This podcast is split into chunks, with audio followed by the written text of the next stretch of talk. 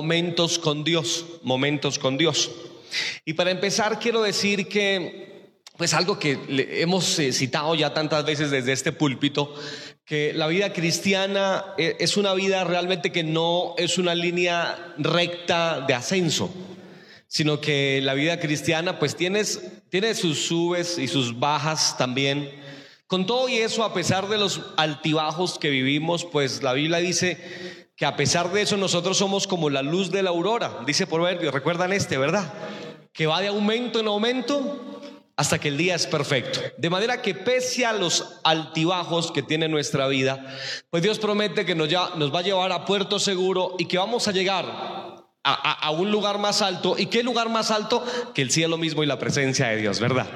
Ahora, teniendo esto en mente, eso le pasó a todos los eh, hombres de Dios en la Biblia, a los más grandes hombres de Dios, tuvieron momentos de momentos, momentos de mucho triunfo, de mucha victoria y momentos de profunda derrota a tal punto de sentirse eh, eh, a las puertas de la muerte.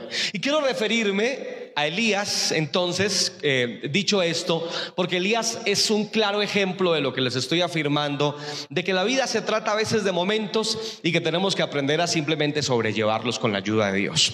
Como hace un momento muy bien se nos dijo, muchas gracias. Ahora, quisiera entonces, con base a todo lo que he dicho, hablar de tres momentos en la vida de Elías básicamente esta mañana.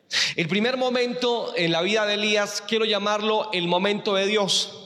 Y es que los que han estudiado bastante la vida de Elías dicen que podríamos contar 10 milagros portentosos en la vida de Elías. Pero a mi juicio creo que sería eh, eh, minimizar la obra de Dios y simplemente reducimos los momentos de Dios en Elías justamente con los milagros apenas. Porque Dios se manifestó de otras muchas maneras en la vida de Elías y no solamente con milagros. Dios hizo cosas muy especiales. Porque debemos ver a Dios no solamente en los momentos de milagros, sino en otras circunstancias también que nos van a rodear. Ahora, eh, antes, justo antes de la historia que acabamos de leer, encontramos unos momentos poderosos en la vida de Elías. Eh, de hecho, les, les afirmo que Elías particularmente tuvo unos momentos impresionantes, maravillosos. Este Elías vio cosas tremendas. Este le llamamos el profeta de fuego y sí que vivió el fuego en su vida. Y quiero citarles varios, espero que ustedes me presten la atención mientras eh, les estoy citando y citarles algunos textos bíblicos y enmarcar momentos de Dios en la vida de Elías. Por ejemplo, sin ir a la Biblia, pero eh, el eh, primero de Reyes 17.1 tenemos una declaración de juicio que Dios hace a través de Elías eh, a, todo un reino y a Cab y a Jezabel, porque Elías les dice en 17.1 de Reyes, no habrá lluvia ni rocío en años, sino solo por mi palabra. Ahí yo veo a Dios. ¿Cuántos lo ven, verdad? Nadie se atrevería a dar un juicio como este sin tener el respaldo de Dios. Serían palabras muy pretenciosas si no estuviera Dios tras estas palabras. Y me imagino a Elías diciéndole a toda la nación, no habrá lluvia por años, hasta que yo lo diga, hasta que yo ore por lluvia. Un segundo momento que me parece muy interesante es una declaración de fe que le hace Elías a una mujer llamada, que la Biblia le llama la viuda de Sarepta, en 17:14, en donde, donde Elías le dice a esta viuda en un momento de sequía, por supuesto, ya habían pasado varios años de, de sequía, sin agua, y Elías le dice a esta mujer, a la viuda de Sarepta, porque, porque Jehová Dios de Israel ha dicho así, la harina de la tinaja no escaseará, ni el aceite de la vasija disminuirá. ¿No les parece linda esa, esa expresión, esa afirmación? También veo a Dios ahí, en esta afirmación, eh, con, con talante, ¿no? Una declaración de fe de Elías. La harina, y ustedes saben lo que circundaba esta afirmación, ¿no? Que era que la viuda no tenía ya más eh, que comer, sino apenas un poco de harina y un poco de aceite y todos los días raspaba los últimos poquitos, pero lo hacía con base a la declaración de Elías, la harina de la tinaja no escaseará. ¿No les parece que Dios está ahí presente también? 17:21 encontramos una oración ferviente. La oración ferviente es cuando Elías eh, hace volver la vida de un niño que le dio un dolor de cabeza terrible y ha muerto. Y Elías ora fervorosamente y dice la escritura, y clamó Elías, Jehová Dios mío, te ruego que hagas volver el alma de este niño a su cuerpo y el alma de este niño efectivamente volvió al cuerpo. Así que aquí encontramos el milagro de una resurrección como tal. Y les puedo seguir citando momentos de Elías. 18:21 tenemos aquí este es un versículo impresionante, porque en 18:21 Elías confronta a toda la nación después de casi tres años, casi y medio, sin agua, en una terrible sequía. Elías reúne a toda la nación junto con Acab, los profetas de Baal. ¿Se acuerdan esta escena? ¿La acuerdan? Es muy, es muy interesante la escena. Y Elías confronta al pueblo y les dice: ¿Hasta cuándo claudicaréis entre dos pensamientos? Si Jehová es Dios, seguidle. Y si Baal Dios, pues entonces id en pos de él. Y el pueblo no respondió palabra. Aquí yo veo, veo a un Elías eh, eh, eh, con un carácter y un temperamento tremendo, como para retar a una nación entera. Realmente parecía que Elías estuviera solo. De hecho, en aquellos días se predicaba por los profetas de Baal y por la esposa de Acab, Jezabel, que el Dios de Israel, el Dios Jehová, el Elohim, había muerto. Y entonces Elías estaba demostrando que Dios no estaba muerto. ¿Cuántos de ustedes creen que Dios no está muerto? Por supuesto. Pero era lo que se predicaba en aquellos días. Ahora, también veo a Elías teniendo esa, eh, eh, esa escena y espero que usted la conozca porque no voy, a, no voy a, quedarme allí. Pero teniendo esa escena en mente de los profetas de Baal, casi mil profetas de Baal, solo contra ah, eh, todos estos contra Elías, un becerro de, de un becerro, perdón, para cada uno de los, de los lados. Y allí está Elías orando y él dice, respóndeme Jehová, respóndeme para que conozca este pueblo que tú eres Dios. Y cayó fuego del cielo. ¿Ustedes verían a Dios ahí? Por supuesto, gloria a Dios. Para quienes no conocen la historia, eran casi mil profetas de Baal, de Acera, de, Astoret, que estaban clamando a sus dioses para que cayera fuego del cielo y consumieran un holocausto. Y por su parte solamente estaba Elías solo y clamando a Dios y Dios le respondió con fuego. Esta es una de mis escenas favoritas en la Biblia. Me hubiera encantado estar ahí presente para ver cómo fuego caía del cielo y demostraba a toda una nación que el Dios de Israel no estaba muerto ni mucho menos, que sigue vivo todavía hasta este momento, sigue vivo. Gloria al nombre del Señor. Si le va a aplaudir, apláudale fuerte.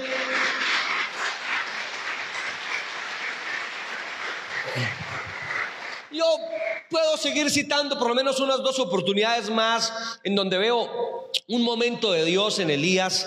Por ejemplo, una intrepidez fulminante cuando después de caer fuego del cielo, Elías toma a todos los profetas de Baal y dice que no escape ninguno, préndanlos a todos. Y los degolló a todos, casi mil profetas de Baal, pues su pecado había sido muy grande en contra de Dios y de Israel. Y finalmente hay muchas más, pero solamente quiero citar estas. En 1845 de Primero de Reyes, un resultado glorioso. Después de tres años y medio de sequía, donde Elías había dicho que no llovería sino únicamente por su palabra, Elías ora. Y la Biblia después de orar, Elías nos cuenta que lo siguiente, y aconteció, estando en esto Elías orando, que los cielos se oscurecieron y hubo una gran lluvia. Y allí, eh, por fin, después de tres años y medio, se derramó una gran lluvia sobre Israel y todos conocieron que efectivamente el Dios de Elías es un Dios verdadero. Ahora, ¿por qué les cuento todo esto? Porque podemos ver muchos momentos de Dios en la vida de Elías como esto. Y Elías tiene bastantes momentos como este, en donde la manifestación de Dios es, es obvia, e, es, es visible, es tangible, es presente. Pero quiero contarles que no siempre fue así, sino que hubo momentos en que pareciera que Dios no se dejaba ver. Y hubo momentos en que parecía estar más Elías viéndose que el propio Dios, ya que los versículos que leímos, queridos hermanos, encontramos que después de esta gran victoria de la cual les acabo de contar, Jezabel pronuncia una amenaza en contra de Elías. La amenaza era que lo iba a matar y que lo iba a degollar como él había degollado a los profetas falsos. Y en ese momento Elías se apesadumbró y la Biblia dice que se fue un día de camino para el desierto. Y quiero contarles algunas particularidades de acá y présteme toda su atención. Aquí ya no vemos a Dios, entre comillas, sino que vemos más a Elías, ya que Elías muy triste se fue e hizo tres cosas Elías. Número uno, lo primero que hizo Elías fue que se fue al desierto. Se aisló, no quería estar con nadie. Se fue en donde pudiera estar solo. Número dos, allá en el desierto, un día de camino metido en el desierto, deseó morirse. Es decir, que se deprimió profundamente. Y número tres, él se comparó a sus padres porque dijo Dios, quítame la vida, pues no soy mejor que los padres. Y estas son características que generalmente hace una persona cuando se siente mal, cuando no ve a Dios obrar en su vida, cuando por alguna razón se siente desmotivado, cuando tiene fuertes problemas como el que hace un momento nuestro hermano nos comentaba. Así que generalmente muchos de nosotros tomamos también estas tres, estos tres caminos, aislarnos, deprimirnos y compararnos. Claro, después de la comparación siempre pensamos que nosotros no merecemos. Quizás mereciéramos la muerte, algunos piensan. Realmente cuando nos deprimimos podríamos ver un paralelo, un cuadro nuestro en Elías. Somos muy parecidos a Elías. Nos deprimimos, nos aislamos, no comemos. Bueno, hacemos muchas cosas. Y aquí vemos a Elías. Y mis queridos hermanos, cuando, cuando nosotros nos sentimos de esa manera, tenemos que, recordar lo que el apóstol Pablo dice en Primera de Corintios capítulo 4 versículo 7. Pero tenemos este tesoro en vasos de barro para que la excelencia del poder sea de Dios y no de nosotros. ¿Cuántos de ustedes dicen amén? Es decir, que tenemos que vernos frágiles como somos. Y tenemos que entender que los momentos espectaculares de nuestra vida son solamente momentos en donde Dios se hace presente. Pero cuando quizás por alguna razón tenemos graves problemas y nos sentimos derrotados, ahí podemos vernos nosotros. Pero esto no nos hace menos ni más. Elías vivió situaciones peores que las nuestras y se sintió como nosotros a veces nos sentimos. Todo esto se los he contado porque quiero llegar a un punto final. Y es que vimos momentos en donde Dios está presente, vimos momentos en donde Elías está presente en su debilidad, en su carnalidad, en su situación eh, eh, eh, de, depresión, bueno, de inestabilidad. Pero vemos momentos en donde Dios y Elías estaban presentes, no en los momentos necesariamente de grandes milagros, sino simplemente en el secreto. Porque queridos hermanos, a veces necesitamos momentos en el secreto con Dios simplemente. Usted y Dios. Momentos en que nadie nos interrumpa, ¿verdad? En donde estemos frente a frente con Él, en donde podamos ser nosotros mismos. Momentos como el que Elías tuvo. Elías pudo impresionar a toda una nación con sus profecías y sus predicciones y sus palabras, pero no impresionó a Dios porque Dios conocía a Elías. Ahora hubo un momento en donde Elías y Dios se encontraron en la soledad del desierto y allí hubo una experiencia quizás más grande que la del fuego cayendo sobre los becerros. Porque queridos, les cuento una cosa. A veces los momentos más impresionantes no son los momentos públicos que pasas por ahí frente a quién sabe quién, sino los momentos que tienes en secreto con tu Dios, con tu Señor, en la intimidad. Es más, esta escena cumple algo que Dios le dijo al profeta Oseas en su momento. En capítulo 4 del profeta Oseas leemos que Dios dice que Dios llevaría a su pueblo al desierto. Y allí en el desierto Dios probaría a su pueblo. Parece ser que eso era lo que estaba haciendo con Elías, probando a Elías. Pero quiero decirle que a mí me encanta. ¿Cuántos están conmigo todavía esta mañana? A mí me fascina la forma en que Dios trató a Elías. Me encanta. Me fascina. Porque Dios tuvo en cuenta, en la vida de Elías. Dios cuidó a Elías. Dios atendió a Elías.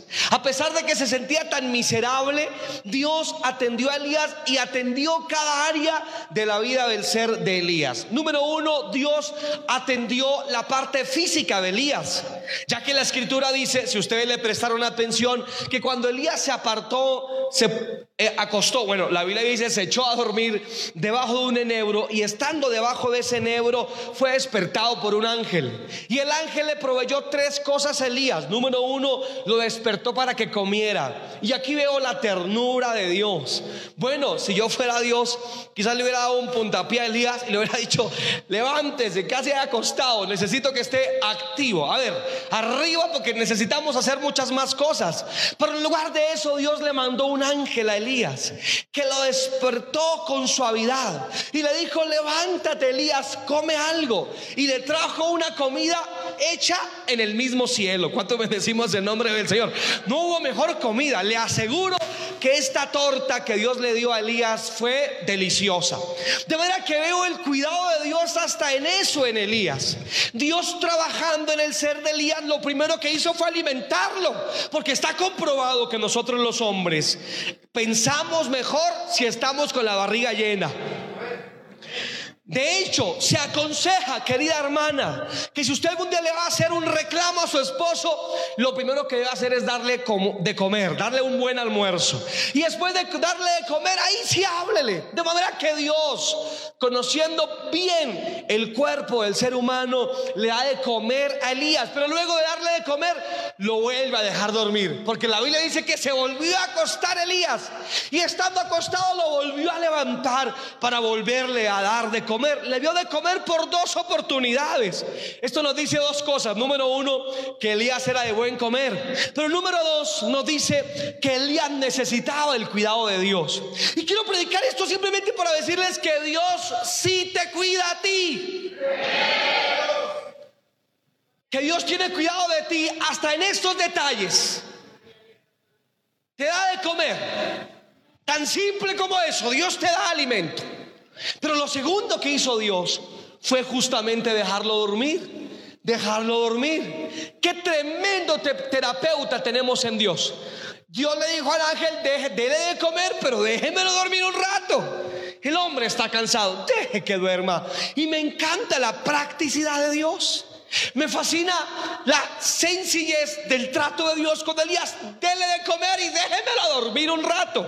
Quizás lo que a veces necesitamos simplemente es comer y dormir. Qué extraño que eso se diga desde un púlpito, pero sí se los repito. Quizás necesites comer y dormir. Bueno, otros quizás deberían bajarle un poquito al comer y al dormir, pero posiblemente cuando estás preocupado lo que necesitas es dormir un poco y comer bien. Y número tres, lo tercero que hizo eh, eh, Dios con Elías fue darle un paseo a Elías, ya que después de haberlo alimentado, de haberlo permitido que durmiera, y el ángel se acostó, no sé si se acostó, pero se sentó quizás al lado de Elías cuidando el sueño de Elías. Allí tenemos a un gran profeta tirado en el suelo debajo de un árbol durmiendo, luego de haber comido, cuidado por un ángel. Y después de haberlo dejado dormir un rato, el ángel lo despierta y le dice, levántate porque nos vamos. Y se van camino en el desierto. De manera que de alguna manera este camino en el desierto ayudó a Elías a pensar. El paseo en el desierto ayudó a Elías a estar más tranquilo. Por eso te quiero decir que nosotros también necesitamos comer, dormir y, ¿por qué no? Pasear. ¿Qué tal si le dices eso al que está a tu lado? Tú necesitas comer, dormir y pasear también, ¿por qué no? Y si crees que está mal, pregúntale a Dios porque eso fue la, forma en que Dios trató a Elías. Pero lo segundo, Dios no solamente trató en la, en la práctica el cuerpo de Elías, su cansancio. No solamente Dios trató con Elías de esto, de esta manera, sino que también trató con su psiqui, con su alma. Porque me encanta que Dios también trabaja no solo en nuestra parte espiritual, sino que también trabaja en nuestra parte psicológica. Dios trabajó con Elías. ¿Y cómo lo hizo? Hablando con él. Dios habló con Elías. Y cuando llego a esta parte recuerdo que un padre bien espiritual entró a un cuarto a orar y duró allá orando como una hora y fracción. Cuando salió del cuarto orando, su pequeño hijo lo estaba esperando en la puerta y le dijo, papá, ¿qué estabas haciendo allá metido en el cuarto? Y el padre, el padre le dijo, amor, estaba hablando con papito Dios, muy espiritual, este padre. Y el niño de forma muy práctica le responde a su padre y le dice, papá, ¿y qué te dijo Dios? Gloria al nombre de Jesús. Porque hablar con Dios se presupone que es una comunicación en dos sentidos, ¿verdad? No solamente tú hablas, sino que Él también te habla. ¿Y sabes por qué te habla? No solo porque tú lo necesitas, sino porque Él quiere trabajar en tu psiqui también, en tu alma. Él quiere que pienses correctamente y que sientas correctamente. Por eso Romanos capítulo 12 dice que tenemos que transformarnos por medio de la renovación de nuestro entendimiento a través de la palabra de Dios. Cada vez que venimos al culto y escuchamos una palabra, de alguna forma esto nos renueva. No solamente espiritualmente, tu forma de pensar y tu forma de sentir es transformada por el poder de Dios. O si no, te pregunto, muchos de nosotros cuánto nos gustábamos de cosas allá afuera, de cosas que no eran agradables a Dios y ahora tenemos mejores gustos. ¿Verdad que sí? Pues Dios cambia no solamente tu forma de pensar, sino tus gustos también. Así que Dios habla con Elías y Dios le da a Elías tres afirmaciones que le ayudan en su psiqui. La primera afirmación en su orden que Dios le da a Elías es la siguiente afirmación que se la da a través del ángel y se la da en dos ocasiones. En el versículo 5 y en el versículo 7, después de las dos veces que le dio de comer y de las dos veces que durmió, el ángel despertó a Elías diciéndote, levántate y ve. Esto es una afirmación confrontante. Quizás lo que Elías necesitaba de primeras escuchar era una confrontación. Y la confrontación es levántate levántate. Y se lo dice por dos ocasiones. En la Biblia, cuando Dios dice algo por dos veces o por dos ocasiones, es que es muy cierto. Por ejemplo, a Samuel, el, profeta de niño, Dios lo llamaba siempre dos o tres veces, Samuel, Samuel. Cada vez que Dios quiere enfatizar algo en la Biblia lo tenemos que se repite. Así que aquí la, lo, lo que se repite a Elías es, levántate, levántate y ve, ve. Lo que estaba diciendo Dios es algo así como ya no estés más postrado. De manera que hay un tiempo para dormir, para comer, para pasear, para tranquilizarse para estar en un, ambiente sereno. Pero después de este Dios hace reflexionar a Elías y le dice, levántate. Es decir, ya no puedes estar más acostado, tienes que levantarte, ya no puedes estar más postrado, tienes que estar en otro estado ahora. Y posiblemente lo que necesitamos a veces escuchar nosotros, no solamente un ven, descansa, sino un ven, levántate, ya es hora. ¿Cuánto decimos en nombre del Señor? ¿Qué tal si tú le dices eso al que está a tu lado? Ya es hora de levantarte, mi querido. Porque nosotros a veces nos conformamos en esos estados autodepresivos por tiempo. Y uno puede preguntarle, hermano, después del tiempo, de los meses, de los años, ¿cómo estás? Y continúan en ese mismo atolladero, gloria a Dios, ¿verdad? En esa misma situación de, autodepresión, autocompasiva. De decir, sí, pobre de mí, es que, es que, ah, mira cómo soy, qué excelente lo que el hermano John hace un momento nos contaba, que en un momento él reflexiona y decía, bueno, por lo menos tengo un ojo bien, ¿cuánto me decimos en nombre del Señor? Decir que la situación compasiva no puede ser eterna. No puedes estar eternamente dándole vueltas a tu mala situación familiar. Tienes que hacer algo por despertarte. Justo eso fue lo primero que Dios le dijo a Elías. Levántate. Ya es hora de que te levantes. Por la segunda afirmación, también trabajando en la psiqui de Elías, también se cita dos veces en el versículo 9 y en el versículo 13 de la lectura que hicimos. Y esta es una reflexión, o mejor, una afirmación más bien reflexiva. Lo primero que Dios hizo fue confrontar a Elías. Levántate, no estés más ahí, levántate. Pero lo segundo que hace Dios con Elías es hacerlo que reflexione. Y la pregunta que le hace eh, Dios a Elías es, ¿qué haces aquí? Dios buscaba que Elías reflexionara y se lo dice dos veces. ¿Qué haces ahí? Lo que está diciendo Dios es, este no es el lugar donde perteneces. De manera que la vida cristiana también es una vida de reflexión, ¿no lo creen ustedes? Una vida de, pensar y Dios le hace pensar. ¿Qué hace Ezequiel Elías? Y él se va para una cueva, Dios lo despierta en una cueva después de 40 días y le vuelve a preguntar, ¿qué haces ahí metido? Oye, reflexiona. ¿No crees que tú también deberías reflexionar de vez en cuando sobre tu vida? ¿Sobre la cueva en donde te encuentras? ¿Sobre el estado en el que estás? Deberíamos reflexionar y a esto Dios motivó a Elías. Y la tercera afirmación que Dios le hace a Elías es largo camino te resta. Y esta es la más linda de todas. ¿Cuántos bendecimos el nombre del Señor? Largo camino te resta. Faltaba esta afirmación, una afirmación confrontante, una afirmación reflexiva, pero número tres, hubo una afirmación alentadora. Dios quería alentar a Elías. Y recuerden ustedes que Elías estaba huyendo porque estaba amenazado de muerte. De manera que Elías pensaba que su vida hasta ahí había llegado. ¿Y cuántos de ustedes no han pensado eso algún día? ¿Cuántos de ustedes no han dicho, hasta aquí llegué? ¿O cuántos de ustedes no han querido que hasta ahí llegue sus vidas? No sé cuál era el estado de Elías, pero Elías decía, quítame la vida, ya no quiero vivir más. Y la respuesta de Dios es no, no te voy a quitar la vida. Es más, largo camino te resta. ¿Cuántos bendecimos el nombre del Señor? ¿No les parece hermosa esa afirmación? Gloria sea al nombre de Jesús.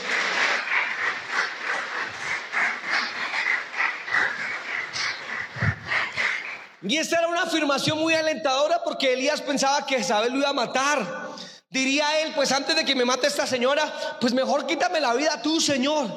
De manera que cuando Dios le afirma, largo camino te resta, Elías, está afirmándole que larga vida tiene todavía, que no iba a morir, que no era su momento que no era su tiempo. Mis queridos, yo siempre he pensado algo. Si estamos vivos todavía, si por la gracia de Dios estamos todavía de pie, tantas cosas que hemos pasado, ¿verdad? Algunos ya tantas situaciones.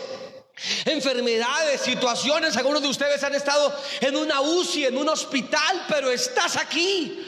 Algunos de ustedes han estado amenazados de muerte, han estado a punto de morir, pero todavía están aquí esta mañana. No ven algo particular en eso, gloria al nombre de Jesús. Y lo que estoy pensando es que estás vivo por una sencilla razón, porque Dios no quiere que te mueras todavía. Y si Dios no quiere que te mueras todavía, escucha esto, es porque todavía tiene un plan contigo. Hay algo en lo que tú le puedes servir a Dios todavía, o si no ya te hubieras muerto. Te mueres el día que Dios diga, ya cumpliste toda tu labor en la tierra, hasta ahí fuiste. Ya hiciste todo, como Dios le dijo algún día a Ezequías, ¿te acuerdan el rey? Prepara tu casa, prepara, lístate y nos vamos, vengo por ti. Así que ya había cumplido su tarea. Pero si todavía estás vivo es porque alguien te necesita todavía. Si todavía estás vivo y estás aquí es porque, porque necesitas escuchar de parte de Dios. Y si nada en mi sermón esta mañana te ha impactado, que te impacte esto por lo menos. Largo camino te resta todavía. Y lo sé porque estás respirando todavía. Porque estás aquí esta mañana. Propósitos todavía de Dios hay contigo en esta oportunidad. Por eso no te has muerto todavía. Aplaude al Señor fuerte, por favor.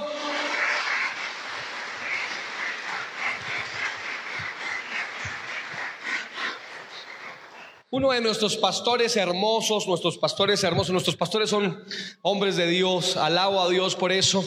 Y uno de ellos, el pastor Henry, ustedes lo conocen, él por algunas razones complicadas, ajenas a él, dejó de pastorear en Cachipay, él, estuvo pastoreando durante ocho años esa congregación y tuvo que volver a Bogotá sin el ministerio.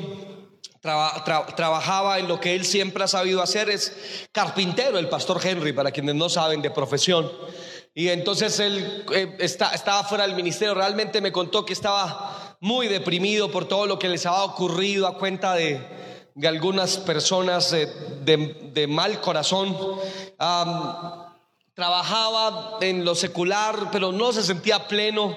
Y un día viniendo de la primera de mayo, donde él trabaja todavía, de hecho ahí, eh, venía en su bicicleta y aquí en el tunal, dos hombres por quitarle la bicicleta le han apuñaleado varias veces en el diafragma, le quitaron la bicicleta, tiraron al piso al pastor Henry, un hombre en una moto, cuando lo vio, paró, lo subió y le dijo, si usted se puede tener, lo llevo al hospital. Henry me cuenta que se subió súper herido. Después el médico le dijo que el 85% de las personas que tienen una herida así mueren. Él fue del 15% que Dios en su soberanía no quiso que muriera. Y Henry me cuenta que se iba del lado, estaba por desmayarse, perdió mucha sangre, llegó al hospital. Casi muere, le hicieron cirugías, estuvo semanas en el hospital. Después me entero yo, no, en ese tiempo no, habíamos perdido comunicación, me enteré que ah, eh, el pastor Henry estaba en este estado, así que ya lo habían dado de alta, pero estaban en una situación bien difícil. La pastora Gloria era quien estaba encargada de todos los gastos, él en, la casa, eh, herido todavía, bien mal el pastor. Y yo recuerdo esa escena, es una de las escenas que tengo en mi mente en relación con el pastor Henry, porque yo voy a visitarlo y entro y lo veo en una cama, hermano, ahí tirado, eh, pálido, en una situación bien complicada de salud. Y entro, hablamos un rato, oramos, lloramos un rato y, y recuerdo recuerdo que una de las cosas que le decía el pastor en esa, en esa oportunidad es Dios no permitió que se muriera porque todavía tiene planes con usted. Hay un plan con usted todavía. Quizás e, en ese momento mis palabras eran más bien sombrías, no, no tenían mucho sentido, pues estaba postrado en una cama. Quizás como si lo que te digo a ti hoy no resulta, eh, no, no, te encuadras tanto en mi afirmación, pero en el pastor Henry tampoco la encuadraba mucho porque no veía para dónde ni la salida, como le ocurrió también a Elías metido en una cueva, no sabía qué hacer de su vida, deseaba morirse, quería acabar con él. Pero las palabras siguen siendo las mismas. Las palabras de Dios a Elías retumbaban en una cueva, retumbaron en una habitación a un pastor moribundo y retumban esta mañana. Tienes mucho camino por recorrer, largo camino te resta si estás vivo. Propósitos hay de parte de Dios para contigo. Quizás alguna persona te necesite todavía tu familia, qué sé yo, no sé cuál es el plan de Dios para ti, pero te aseguro que hay uno. No sé qué más. Ah, particularmente en relación contigo ahora. Pero te digo lo mismo que el ángel o que Dios mismo le dice a Elías, porque largo camino te resta. Y para terminar, Dios, Dios no solamente hace una atención práctica en Elías, dándole de comer, eh, que duerma bien, darle un paseo, sino que luego confronta la psiqui de Elías, animándolo a pensar que ahí no había, no se había agotado su vida, sino que va un gran camino todavía por recorrer, sino que al final Dios le da una lección práctica espiritual a Elías. Dios le dice, Elías, sal de la cueva, porque en esta conversación que, les estoy narrando, gran parte de la conversación ocurre 40 días después de que Elías estuvo en un desierto y Elías estaba metido en una cueva. Y entonces Dios en su trabajo espiritual, al final le dice algo a Elías. Le dice, sal a la puerta, Elías, de la cueva.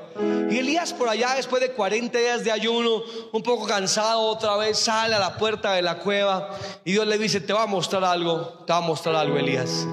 Presta atención. Y Elías ve el horizonte. Espero que le hayan puesto atención a la lectura.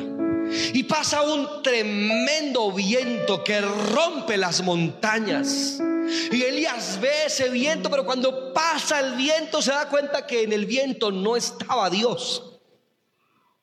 Y luego el viento, Elías a la puerta de la cueva en una montaña, seguramente hay un tremendo terremoto que también quiebra las montañas, pero al terminar el terremoto, quizás Elías un poco asustado nota que ahí tampoco estaba Dios. La escritura dice que después pasó un fuego ardiente. Después del terremoto, las, no sé, las montañas, qué sé yo, las eh, plantas, árboles empezaron a encenderse y pasa un tremendo fuego. Y Dios tampoco estaba en el fuego. Pero después de toda esa, de toda esa tormenta, de todos esos momentos fuertes, de repente hay un silbo apacible. Y la Biblia dice que en el silbo apacible ahí estaba Dios. Y la escena es formidable, la escena es formidable. Que Dios me perdone si no puedo transmitir la esencia de la escena, la fuerza que tiene el momento, pero el momento era impresionante. Un Elías derrotado, un Elías eh, que sentía morirse, un Elías que había estado enfrente de multitudes y ahora estaba encerrado en una cueva, escuchando a Dios y Dios dándole una lección a Elías. Que él no estaba solamente en la tormenta, sino en el silbo apacible de la tranquilidad. Así que si estás solo o sola y existe en tu ambiente justamente ese silencio, posiblemente ahí es donde vas a tener un momento con Dios. ¿Qué tal si inclinas tu rostro un momento, por favor?